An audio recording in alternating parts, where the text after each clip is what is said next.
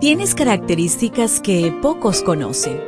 Como mujer, a veces sientes que no te entienden. Felizmente existe la devoción matutina para damas. Porque no hay nada oculto para aquel que te creó. Bienvenida.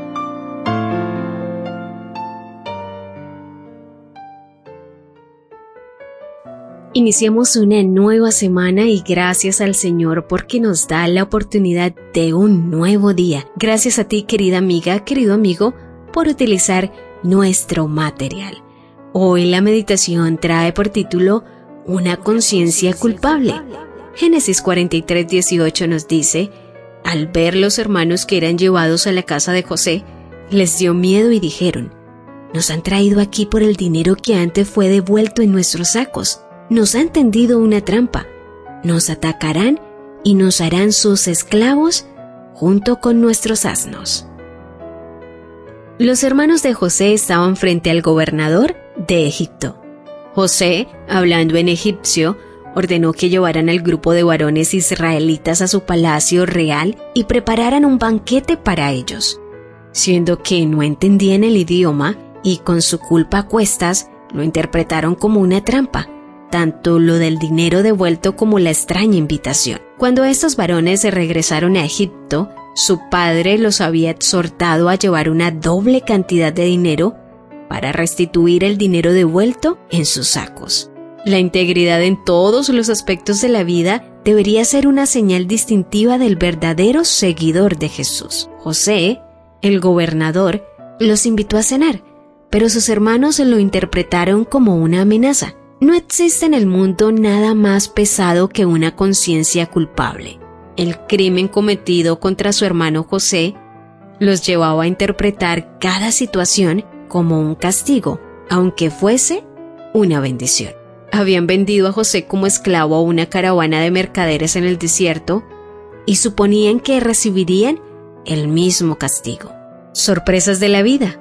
José, a quien ellos habían vendido hacía 20 años, era ahora libre y señor de Egipto, mientras que ellos, desde el ultraje cometido a su hermano, habían dejado de ser seres libres para convertirse en esclavos de sus miedos.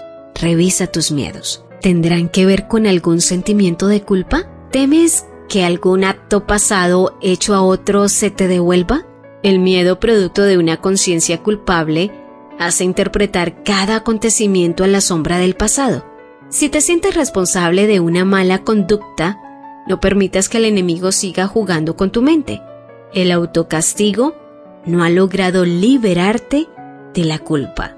Con humildad confiesa hoy tu pecado y experimenta la realidad de la invitación divina. El Señor dice, vengan ahora y pongamos las cosas en claro. Si sus pecados son como la grana, se pondrán blancos como la nieve si son rojos como el carmesí, se pondrán blancos como la lana.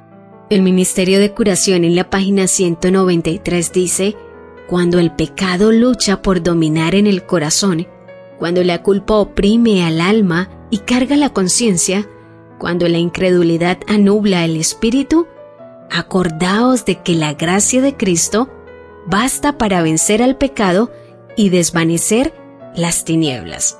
Al entrar en comunión con el Salvador, entramos en la región de la paz. Disfruta hoy el resultado de la gracia divina por cada pecado confesado. ¿Lo ves? ¿Te das cuenta? Tu creador tiene el manual perfecto de tu estructura femenina. La devoción matutina para damas vuelve mañana. Gracias a Canaan Seventh Day Adventist Church and DR Ministries.